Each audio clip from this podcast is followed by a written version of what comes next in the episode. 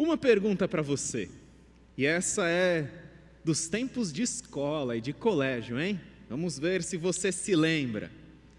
Se você está num ponto A e deseja chegar num ponto B, se você está num ponto A e deseja chegar num ponto B na menor distância, qual o caminho que você deve percorrer? Se você está no ponto A, deseja chegar no ponto B na menor distância, qual o caminho que você deve percorrer? Que você deve fazer? Em geometria, nós aprendemos que a menor distância entre dois pontos é uma reta. Aí, minha reta está mais ou menos reta. Em geometria, nós aprendemos que a menor distância entre dois pontos é uma reta. E agora eu faço uma pergunta para você: qual o seu ponto A? Qual o seu ponto B? Qual o seu ponto A? Onde você está? Da onde você quer sair? E a outra pergunta é: qual o seu ponto B? Onde você quer chegar? Pelo que você está esperando, aguardando? O que você quer que se concretize na sua vida? Qual o seu ponto A e qual o seu ponto B? Aonde você está e o que você espera que se concretize na sua vida? Talvez você esteja no ponto A numa situação de desemprego. Você está aqui no ponto A no desemprego. Você quer chegar no ponto B. Você quer ter um emprego. Então você fica pensando, qual que seria o caminho mais reto? Qual seria a reta nessa perspectiva? Você fica pensando em possíveis caminhos, uma distância curta, uma distância rápida para você sair do emprego, do desemprego e ir para o emprego. Então você fica imaginando, suponhamos um caminho mais curto e rápido nesse nessa situação seria você curtir o seu seguro-desemprego e então você receber uma ligação pedindo para você nem fazer uma entrevista, mas você começar amanhã mesmo, ainda por cima, na empresa da concorrência. Olha que maravilha! É um caminho curto, é um caminho rápido, é uma reta para você ir do ponto A para o ponto B. O seu ponto A pode ser também insatisfação no trabalho. E você fica pensando, qual seria a reta para você ter plena satisfação naquilo que você faz? E você sonha com esse caminho curto, com esse caminho reto, com esse caminho rápido. E você fica imaginando, seu chefe poderia ligar para você te convidar para comer na melhor churrascaria da cidade, claro, depois da quarentena, então dizer para você que você é peça fundamental na engrenagem da companhia, da empresa, e que ele seria um sem noção se não oferecesse para você a vice-presidência. Olha que caminho reto, suave, tranquilo, maravilhoso. Seu ponto A pode ser também incapacidade de ter filhos, dificuldades para ter filhos. O seu ponto B pode ser filhos. O seu ponto A pode ser um diagnóstico de uma doença bastante complicada. E você sonha em chegar no ponto B, em ter a sua saúde restaurada. E você fica pensando qual seria a reta, o caminho mais curto e mais suave. O seu ponto A pode ser cursinho. Você está anos fazendo cursinho. E o seu ponto B, a tão sonhada e cobiçada faculdade. Qual o seu ponto A? Qual o seu ponto B? O seu ponto A pode ser quarentena, isolamento, distanciamento, pandemia, coronavírus. E o seu ponto B, a sua vida retomada a sua vida de volta ao normal. Qual o seu ponto A? Qual o seu ponto B? Nós ficamos sonhando com essas retas na nossa vida, para chegarmos e obtermos logo aquilo que nós imaginamos, almejamos e sonhamos. Só que talvez você esteja percorrendo um caminho há anos, que você não faz a menor ideia de onde está e fica se perguntando se você já até saiu do ponto A e você não sabe onde está e ainda se questiona, bastante desanimado, se um dia vai chegar no ponto B, ou se ainda existe esse ponto B. Você desanimado não sabe onde está, você desanimado não sabe aonde você está nesse caminho entre o ponto A e o ponto B. Talvez você esteja aqui no ponto A estagnado, estacionado há anos. Talvez você esteja tentando sair desse ponto A, se perguntando, desanimado, muitas vezes até incrédulo, se você vai chegar algum dia na sua vida num ponto B, tão almejado, tão sonhado, tão esperado, ou até se esse ponto B existe.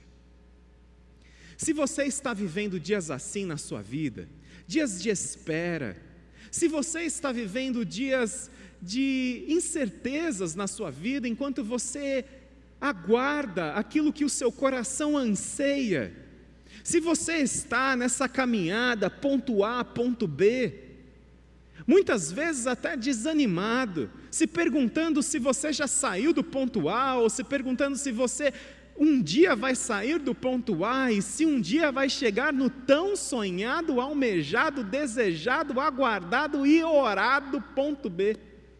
Se você está desanimado nessa sua jornada, ponto A, ponto B, você precisa prestar atenção na história que nós vamos contar nessa manhã. Porque o povo de Israel, o povo de Israel também estava num ponto A. Eles estavam saindo do ponto A, e o ponto A deles era Egito. O ponto A deles se chamava Egito. O povo passou longos 400 anos, foram mais de 400 anos na terra do Egito, e a maior parte destes anos o povo passou como escravo. O povo estava finalmente saindo do Egito. E o ponto B deles, sabe qual que era? Era a terra de Canaã. A terra prometida. Esse era o ponto B deles. Eles estavam saindo do Egito, indo para Canaã, a terra prometida. E então, eles pensaram que o Senhor os guiaria num caminho reto, suave, tranquilo, direto para essa terra que manava leite e mel. E interessante que José, lembram da história de José, o governador do Egito? Ele disse que o ponto A não era o lugar do seu povo. Ele levou toda a sua família, a família do seu pai Jacó, seus irmãos, todo mundo para o Egito, porque havia fome sobre a face da terra e ele levou todo mundo para o ponto A, para o Egito. Mas aí José ele disse que o ponto A não era o lugar do seu povo. E olha só o que José disse momentos antes de morrer. Gênesis 50. Antes de morrer, José disse a seus irmãos: Estou à beira da morte. Mas Deus certamente virá em auxílio de vocês e os tirará desta terra, os tirará do ponto A, levando-os para a terra que prometeu com juramento a Abraão, o ponto B. A Abraão, Isaque e Jacó. E José fez que os filhos de Israel lhe prestassem um juramento, dizendo-lhes: Quando Deus intervier em favor de vocês, levem os meus ossos daqui. José disse: Pessoal, vocês estão aqui no Egito, mas o Egito não é o lugar de vocês. Está gostoso aqui, está legal, vocês estão sendo alimentados no palácio do Faraó, mas aqui não é o seu lugar. O ponto A não é o seu lugar, o ponto B é o seu, seu, seu lugar. E então, essa foi a orientação de José. O povo de Israel, após intervenção sobrenatural de Deus, sob a liderança de Moisés, após longos séculos de escravidão, o povo finalmente estava saindo do ponto A. A família de Israel chegou com José e depois eles foram escravizados, e aí finalmente, depois de longos séculos de escravidão, Moisés estava conduzindo o seu povo para fora da terra do Egito. Moisés, através das dez terríveis pragas, arrasadoras pragas, estão lembradas das dez pragas do Egito? Moisés estava fazendo o povo sair, através da ação sobrenatural de Deus, do ponto A para ir para o ponto B, terra que manava leite e mel, a terra prometida, terra farta, terra abundante. E aí você fica pensando: bom, o Senhor conduziu aquele povo, que eram mais de 2 milhões de pessoas. Eles chegaram no Egito com a família de José, Jacó, com aproximadamente 70 pessoas. E agora eles estavam saindo, séculos depois, com mais de 2 milhões de pessoas. E você fica pensando: bom, 2 milhões de pessoas, ponto A para o ponto B, vamos pela uma reta, certo? Você está errado, você está enganado. Olha só, pedir para o pessoal do multimídia colocar aí um mapa. Esse é o nosso mapa. Você tem à sua esquerda a terra do Egito, você tem à sua direita o ponto B, terra de Canaã. E nós ficamos pensando: bom, existiam dois caminhos alternativos para o povo de Israel. Pode passar. O primeiro Olha que maravilha, rostinho feliz está se movimentando, é o povo de Israel caminhando pelo norte. Olha só, pode voltar, ainda não. Isso, o povo de Israel indo pelo norte, indo pelo norte. Era uma alternativa. Agora, outra alternativa, que de fato era o caminho mais curto, era a reta. Muito bem. Esse caminho tinha no máximo 10 a 15 dias de caminhada. Só que o Senhor não conduz o seu povo nem pelo norte e não conduz o seu povo muito menos pela reta. Olha por onde Deus vai conduzir o seu povo. Sabe quanto tempo eles levaram para percorrer esse caminho? Dois anos. Um caminho que poderia ser percorrido de 10 a 15 dias, o povo de Israel levou dois anos. Muito obrigado, pode tirar. Deus fez isso aqui com o povo. Ponto A para o ponto B. Vamos pela reta? Não. Vamos fazer um caminho como se fosse aqui um zigue-zague para chegar no ponto B. E aí nós aprendemos uma importantíssima lição.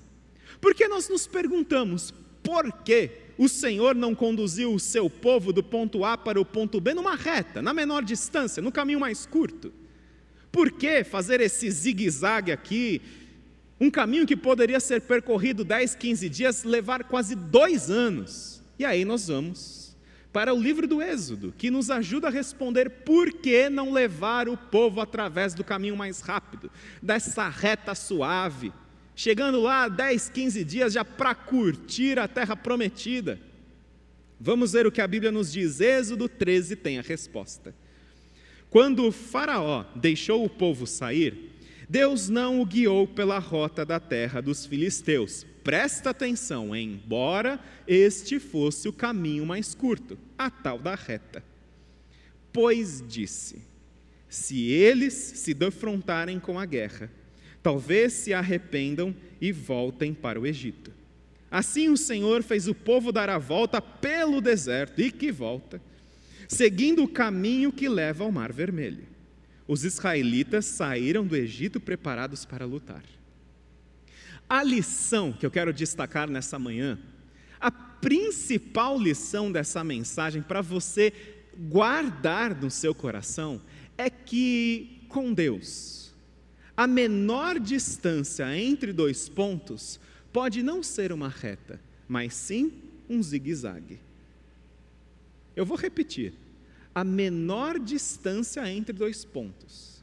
Da onde nós estamos e da onde nós gostaríamos de chegar com Deus, a menor distância entre dois pontos pode ser não uma reta, esse caminho suave, aguardado, esperado, mas o caminho mais curto, mais curto, pode ser o zigue-zague. Deus redefine a geometria, dizendo que o caminho, a distância mais curta entre dois pontos, não necessariamente é uma reta, mas sim um zigue-zague, uma curva, um caminho que nós não estávamos imaginando. E por quê?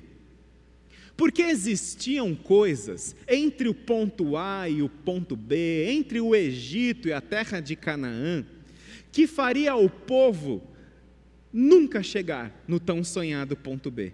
Israel encontraria guerra. Ir pelo caminho mais curto, ir por esta reta suave, desejada e tranquila, significaria, preste atenção, nunca chegar lá. Ir pelo caminho mais curto significaria nunca chegar lá. Havia um número sem fim de fortalezas egípcias no meio do caminho, além do exército filisteu. E a ironia desta história, deste texto de Êxodo 13, eu não sei se você percebeu. Mas a ironia de Êxodo 13, que Moisés, autor do livro do Êxodo, coloca, é o seguinte: diz lá Êxodo 13. Pode colocar o texto de novo, pessoal, finalzinho? Pode passar. Que diz assim: Os israelitas saíram do Egito preparados para lutar. Olha que ironia. Os israelitas saíram do Egito preparados para lutar, mas o Senhor, Ele não guia o povo na reta tranquila e suave, justamente porque o povo encontraria guerra. Embora o povo dissesse que estava pronto para lutar, Deus sabia que seu povo não estava pronto. Interessante, não é mesmo? O texto diz que o povo estava pronto para lutar. Mas Deus os guia por um outro caminho, justamente porque o povo não estava pronto para lutar. O povo não estava pronto. Deus conhecia o seu povo melhor do que eles mesmos. Deus sabia que se Israel encontrasse guerra no meio do caminho, que se encontrasse exército egípcio, se encontrasse exército dos filisteus, eles desanimariam e voltariam para o ponto A, voltariam para o Egito. O povo de Israel passou longos séculos como escravo. O povo foi escravo, o povo não tinha identidade, o povo não tinha voz, o povo não tinha uma formação definida, uma sociedade definida entre eles. Eram mais de dois milhões de pessoas que estavam sob a liderança de Moisés e o Senhor sabia que aquele não era o momento de enfrentar guerra. Mesmo o povo dizendo: Nós estamos preparados. Eu estou preparado para um novo emprego, eu estou preparado para uma nova função, eu estou preparado para ter filhos, eu estou preparado para a minha saúde restaurada, eu estou preparado para me casar, eu estou preparado. Mas o povo, Senhor viu que o povo não estava preparado. Agora eu tenho uma pergunta para você. São todos estes zigue-zagues da vida predeterminados por Deus e escritos por Deus? Todos os zigue-zagues da nossa vida, não ir direto no ponto B, que nós oramos pelo ponto B, nós clamamos pelo ponto B. Não ir direto para o ponto B, foi determinado por Deus? Foi escrito por Deus, estas linhas aí, né, como diz o ditado Deus escreve certo por linhas tortas. Essas linhas aí, que não nos leva direto para o ponto B, foram determinadas por Deus? Estas linhas foram determinadas? Se estas linhas foram escritas por Deus, ou são fruto de uma circunstância contingencial na nossa vida, ou resultado das nossas escolhas, muitas vezes escolhas ruins, nós nunca saberemos. Nós nunca saberemos se estes zigue-zagues que nós estamos percorrendo foram determinados por Deus, foram, se foram escritos por Deus. Mas o que nós podemos fazer é aprender com o povo de Israel, neste zigue-zague, que importantes lições podem ser aprendidas com o Senhor e não irmos direto para o ponto B. Se você está percorrendo zigue-zagues na sua vida, se você até se pergunta se esses zigue-zagues foram determinados por Deus, escritos por Deus, se Deus ele quis que esses zigue-zagues acontecessem, ou se são frutos das suas escolhas, nós não teremos condições de responder. Mas o que nós podemos fazer é aprender as lições, porque através desses zigue-zagues nós aprendemos muito. E a primeira lição que eu destaco a respeito destes zigue-zagues é que nos zigue-zagues da vida nós testemunhamos o cuidado providencial de Deus. Nos zigue-zagues da vida nós testemunhamos o cuidado providencial de Deus. Olha o que diz Êxodo 13. Durante o dia, o Senhor ia diante deles numa coluna de nuvem para guiá-los no caminho, e de noite numa coluna de fogo para iluminá-los. E assim podiam caminhar de dia e de noite. A coluna de nuvem não se afastava do povo de dia, nem a coluna de fogo de noite. Olha que impressionante. E esse cuidado poderoso do Senhor, essa forma maravilhosa do Senhor guiar o seu povo só aconteceu porque eles percorreram essa curva, esse zigue-zague. Nós experimentamos a direção de Deus para nós, o cuidado de Deus que apenas nós podemos desfrutar percorrendo estes zigue-zagues. E quais são os cuidados de Deus que você está experimentando nesse momento, neste zigue-zague chamado quarentena? Chamado isolamento, chamado pandemia. Quais são os cuidados de Deus na sua vida? Cuidados providenciais de Deus que só você experimentaria percorrendo o zigue-zague. Só que essa maravilhosa nuvem em coluna de fogo, sinais do cuidado de Deus, estes sinais levaram o povo a uma situação estarrecedora, porque nós achamos que nós vamos muitas vezes percorrer caminhos suaves, caminhos tranquilos, mas essa direção de Deus, esse cuidado providencial de Deus, os levou a uma situação estarrecedora.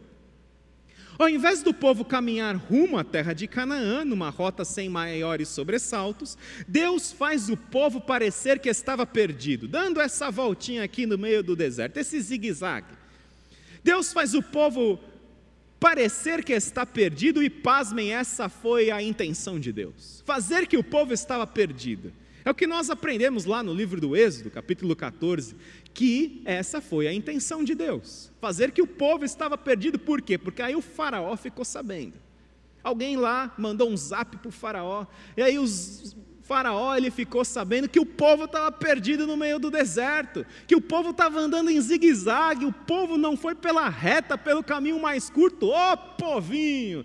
E aí eles estavam descendo rumo ao sul, no caminho mais difícil, no caminho mais terrível. E aí o faraó falou assim: é a hora da gente se vingar desses israelitas. Então o faraó convocou todo o seu exército, todos os seus carros de guerra, todo, toda a sua infantaria e foi atrás dos israelitas, porque achou que o povo estava perdido. E Deus levou o seu povo a um beco sem saída. Deus fez o seu povo parar através desse, dessa direção da nuvem, da coluna de fogo, parar num lugar que eles não tinham para onde ir.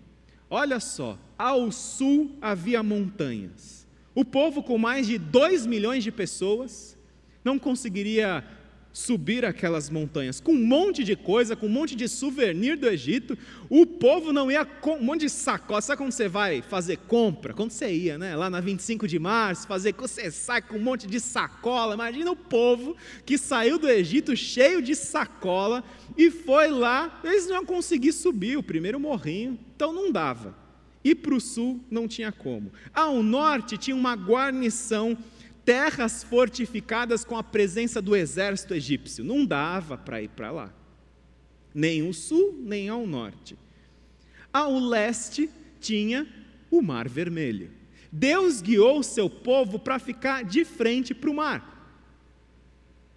Só que aí você pode pensar, poxa, olha que maravilha, Deus guiou seu povo para ficar no mar, né? Vamos lá, vamos entrar no mar, vamos pegar um, uma onda, vamos fazer aqui um castelinho na areia com os nossos filhos, vamos olhar nosso pé, vamos curtir a praia, pessoal, olha que maravilha, vamos pegar peixinho.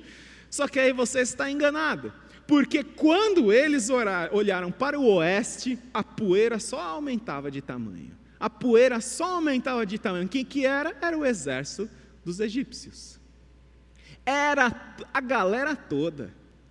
Imagina a torcida do Corinthians, a torcida do Flamengo, a torcida do Palmeiras, a torcida de todos os times indo atrás dos israelitas. E eles estavam indo atrás dos israelitas não para dar um abraço no israelita, né? que saudade de vocês, opa! Eles estavam indo atrás dos israelitas para acabar com os israelitas. Eles não conseguiam sair de onde estavam. Para um lado tinha montanha, para outro lado tinha exército, uma guarnição avançada do exército dos egípcios. De um lado tinha o Mar Vermelho e do outro agora era o exército dos egípcios vindo na direção deles. Deus levou o seu povo para uma situação sem solução. Deus guiou diretamente. Nós podemos falar que este zigue-zague foi escrito por Deus. Guiou o seu povo a estar numa situação sem saída. E a gente aprende a segunda lição. Porque nos zigue-zagues da vida, você e eu, nós fazemos uma coisa: nós reclamamos, nós murmuramos, nós colocamos toda a nossa insatisfação para fora. Diante de não recebermos aquilo que nós esperamos, Diante de não percorrermos a linda e bela reta suave do ponto A para o ponto B, nós demonstramos toda a nossa insatisfação. Esse zigue-zague não foi sonhado, esse zigue-zague não foi esperado. A quarentena está levando muito mais tempo que nós gostaríamos. Esse minha situação de desemprego, eu não saio desse ponto A. Ah, isso aqui eu gostaria muito de ter filhos, ah, eu gostaria muito de entrar naquela faculdade, eu não aguento mais esse ponto A, eu estou muito mais aqui nesse buraco que eu não sei onde eu estou, muito mais tempo que eu gostaria. E aí nós fazemos o que o povo fez, porque além de reclamar, o povo buscou um culpado, sempre o culpado. E quem leva a culpa? O líder, o Moisés. Olha só, Êxodo 14. Foi por falta de túmulos no Egito que você nos trouxe para morrermos no deserto? O que você fez conosco, tirando-nos de lá? É mais ou menos assim: Moisés, você está louco, Moisés? Você está maluco de nos conduzir por esse caminho? Você está louco? Eles continuam: O que você fez conosco, tirando-nos de lá? Já não lhe tínhamos dito no Egito: Deixe-nos em paz? Seremos escravos dos egípcios. Antes de ser escravos dos egípcios, do que morrer no deserto, o povo queria voltar a ser escravo. Ah, o passado. Nós sempre olhamos para o passado com um saudosismo achando que era melhor. O povo olhava para os dias que foram escravos, que nem palha o povo tinha para construir os tijolos, e o povo estava com saudade das chibatadas. É o passado, nós sempre romantizamos o passado. Por isso que a Bíblia diz que não é sensato ficar achando que os dias passados foram melhores. E aí o povo queria voltar para o passado, o povo queria voltar para o Egito para ser escravo. E Moisés, Moisés ficou em crise. Moisés, ele ficou em crise. Por quê? Porque o Senhor não tinha guiado o povo justamente por, esse, por essa reta, para não encontrar guerra. E aí fez esse zigue-zague. Mas o que o povo encontra? O povo encontra o exército dos egípcios. E acho que Moisés deve ter ficado ali em crise. Mas aí, olha só o que Moisés diz. Moisés diz lá, Êxodo capítulo 14: Não tenham medo, fiquem firmes e vejam o livramento que o Senhor lhes trará hoje. Porque vocês nunca mais verão os egípcios que hoje vêm. O Senhor lutará por vocês, tão somente acalmem-se. Moisés, cheio da confiança de Deus. Moisés que tinha aprendido lições maravilhosas no Egito. Porque enquanto nós estamos no ponto A, em não sair ou não receber aquilo pelo qual nós esperamos, almejamos, oramos, sonhamos, aguardamos, nós aprendemos lições poderosas a respeito de Deus, da nossa dependência de Deus. E Moisés aprendeu as lições a respeito da dependência de Deus, a respeito da direção de Deus para a sua vida. E aí, Moisés diz para eles: não tenham medo, fique firme, vejam o livramento do Senhor, o Senhor lutará por vocês, acalmem-se. E aí nós aprendemos a nossa última lição. Ao percorrermos zigue-zagues, nós experimentamos do poder de Deus nas nossas vidas. Ao trilharmos esses caminhos que não foram por nós planejados, sonhados, aguardados, nós experimentamos o poder de Deus nas nossas vidas. Interessante que o povo ficou acampado mais ou menos aqui, num lugar chamado Pi-Hairot.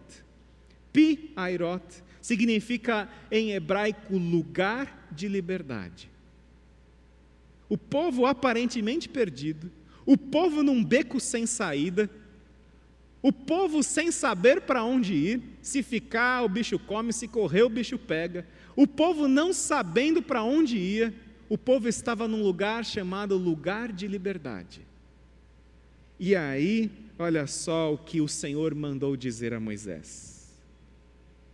Disse então o Senhor a Moisés: Por que você está clamando a mim? Diga aos israelitas que sigam avante, erga a sua vara e estenda a mão sobre o mar, e as águas se dividirão para que os israelitas atravessem o mar em terra seca. E foi exatamente o que aconteceu. O povo atravessa o mar vermelho pisando em terra, do lugar menos provável que o povo achava que poderia escapar era o lugar que Deus estava direcionando eles. O Deus fez o povo caminhar ali na terra seca. Imagina, uma, uma muralha de água de um lado, uma muralha de água do outro. Você vê aqui um tubarãozinho passando, você vê um peixinho aqui, tá tipo um aquário. Você está ali andando no meio da, você está ali no meio de um aquário, né? Muito bacana. Você imagina o povo atravessando, pisando em terra seca. E mais, ainda quando o exército dos egípcios pensou: vamos lá, vamos percorrer o mesmo caminho, vamos acabar com esses israelitas.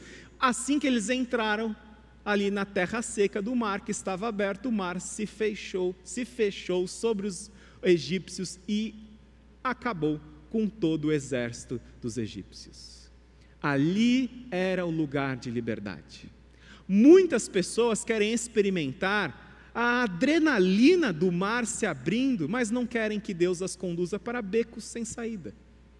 E esses becos sem saída, eles são os lugares de liberdade, os lugares de libertação.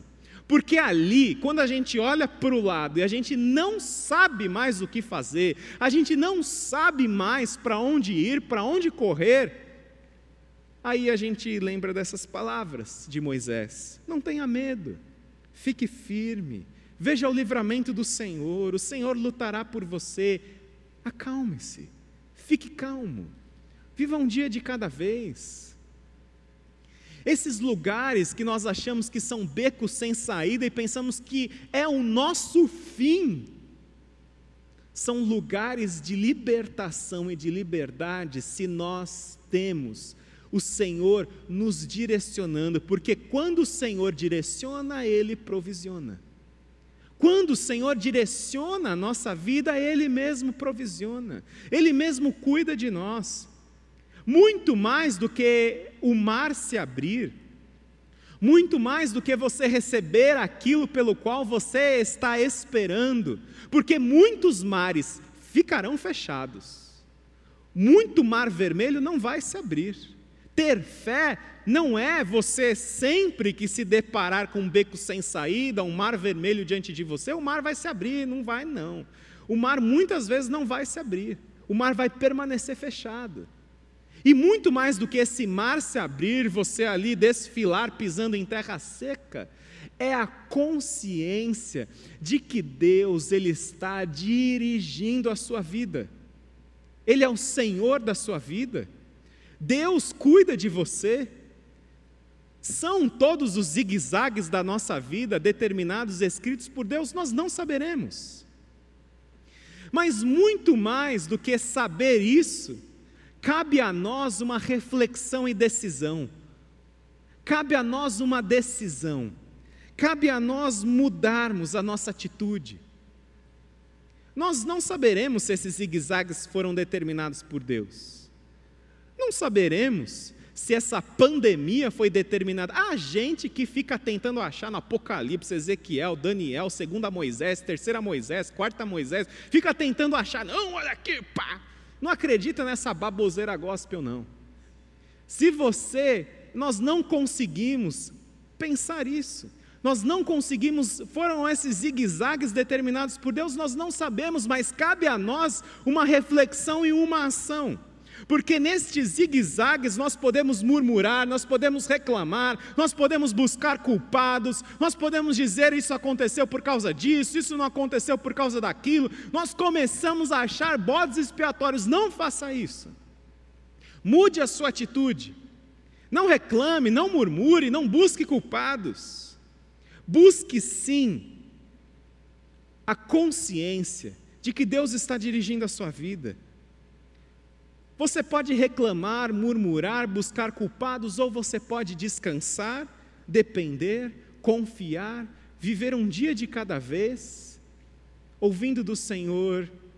Não tenha medo, fique firme, veja o meu livramento. O Senhor, eu sou o seu Senhor e vou lutar por você. Levanto os meus olhos para os montes e pergunto: de onde vem o meu socorro? O meu socorro vem do Senhor, que fez os céus e a terra. O nosso socorro não vem do mar se abrindo. O nosso socorro não vem da pandemia acabando essa pode acabar, outra pode começar, nós não sabemos o que pode ser o amanhã, nós estamos orando para que isso acabe logo, para que esse tempo seja abreviado, mas a nossa vida não está nas circunstâncias externas, mas está nessa direção de Deus para nós. É o Senhor dizendo para você: não tema, eu te resgatei, eu estou com você, e mesmo que você ande por águas, mesmo que você atravesse o fogo, mesmo que você passe pelo mar, eu estou com você. Mesmo que você passe pelo desemprego, mesmo que você passe pela impossibilidade de ter filhos, mesmo que você passe por insatisfações na sua vida, se você deixar eu ser o Senhor da sua vida, eu estou com você. Mesmo que você ande pelo fogo, mesmo que você caminhe por estas circunstâncias complicadíssimas da vida. Deus, eu sou o seu Senhor, eu sou o seu Salvador, eu estou com você. O lugar do beco sem saída é o nosso lugar de liberdade, porque nós aprendemos que tudo que nós precisamos é ter a direção de Deus para as nossas vidas. E nós gostaríamos, nesse momento, de encerrar esta mensagem com um vídeo especial para você. Mais um vídeo especial Vídeo este gravado pelo coro principal e orquestra da nossa igreja. Eu sou o seu Senhor, mesmo que você atravesse circunstâncias adversas, eu estou com você.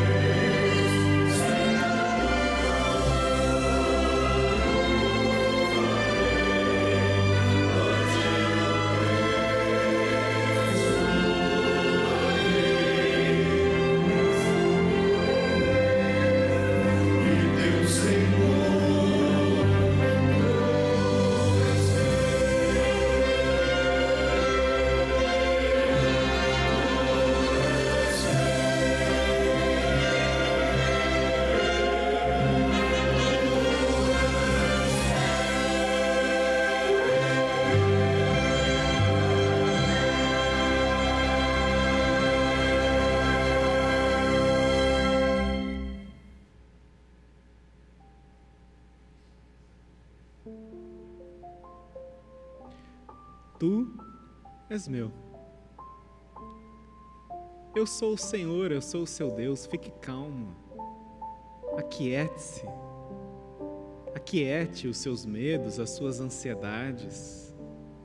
Se o Senhor cuida das flores do campo, dos pássaros do céu, não vai cuidar da sua vida, homem de pequena fé. Mesmo que você atravesse pelas águas, pelos mares, pelo fogo, mesmo que você se depare com circunstâncias extremamente adversas, que o ponto B não chegue na sua vida. Eu sou o Senhor, eu sou o seu Deus, e tudo novo farei. Esse Deus que faz novas todas as coisas, é o Deus que faz novas todas as coisas, mesmo quando a gente não chega no ponto B. Ter o Senhor como nosso Deus não significa sempre chegar no ponto B, mas significa que o Senhor faz novas todas as coisas e que nenhum mal pode te atingir. Ou seja, o, qual, qual o pior mal que pode te atingir? Eu não estou me referindo a desemprego, isso não é o pior mal. A doença, este não é o pior mal. A quarentena, este não é o pior mal. A morte, esta não é. Este também não é o pior mal. O pior mal é vivermos separados de Deus eternamente. E isso ninguém pode tirar de você. Doença, desemprego, pandemia, coronavírus, nada pode tirar isso de você. A certeza de que Deus dirige a sua vida a certeza de que Ele está com você lá na frente do Mar Vermelho. Fique calmo, aquiete-se e veja que lugares de encruzilhada e beco sem saída são lugares da libertação libertação dos nossos medos, libertação das nossas ansiedades. E aí, Jesus diz: Tudo novo farei. Eis que faço novas todas as coisas. Ó Pai, é o Senhor quem direciona a nossa vida, é o Senhor quem cuida. Que o fato de não chegarmos nos pontos B que tanto sonhamos e imaginamos, nós não. Que a gente não procure culpados, que a gente não reclame, não murmure, mas que a gente, ó Pai, dependa do Senhor que a gente, ó Pai, dependa da Sua direção para as nossas vidas, de que o Senhor está conosco e de que o Senhor atravessa os momentos difíceis junto com a gente. E se você precisa nesta manhã renovar o senhorio de Deus na sua vida, o Senhor que direciona e provisiona, onde você está, se você puder, Ore nesse momento. Se você quiser e puder, até se ajoelhe. Se você quiser chorar, tudo bem. Há tempo de chorar.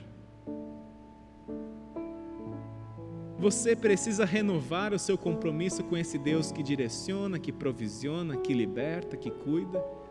Esse Deus que não é homem para mentir, esse Deus que a sua palavra não muda. Renove o seu compromisso com Deus. Convide o Senhor Jesus para ser o seu Salvador, o seu Senhor. Se você quiser, peça para alguém que está junto com você orar nesse momento por você.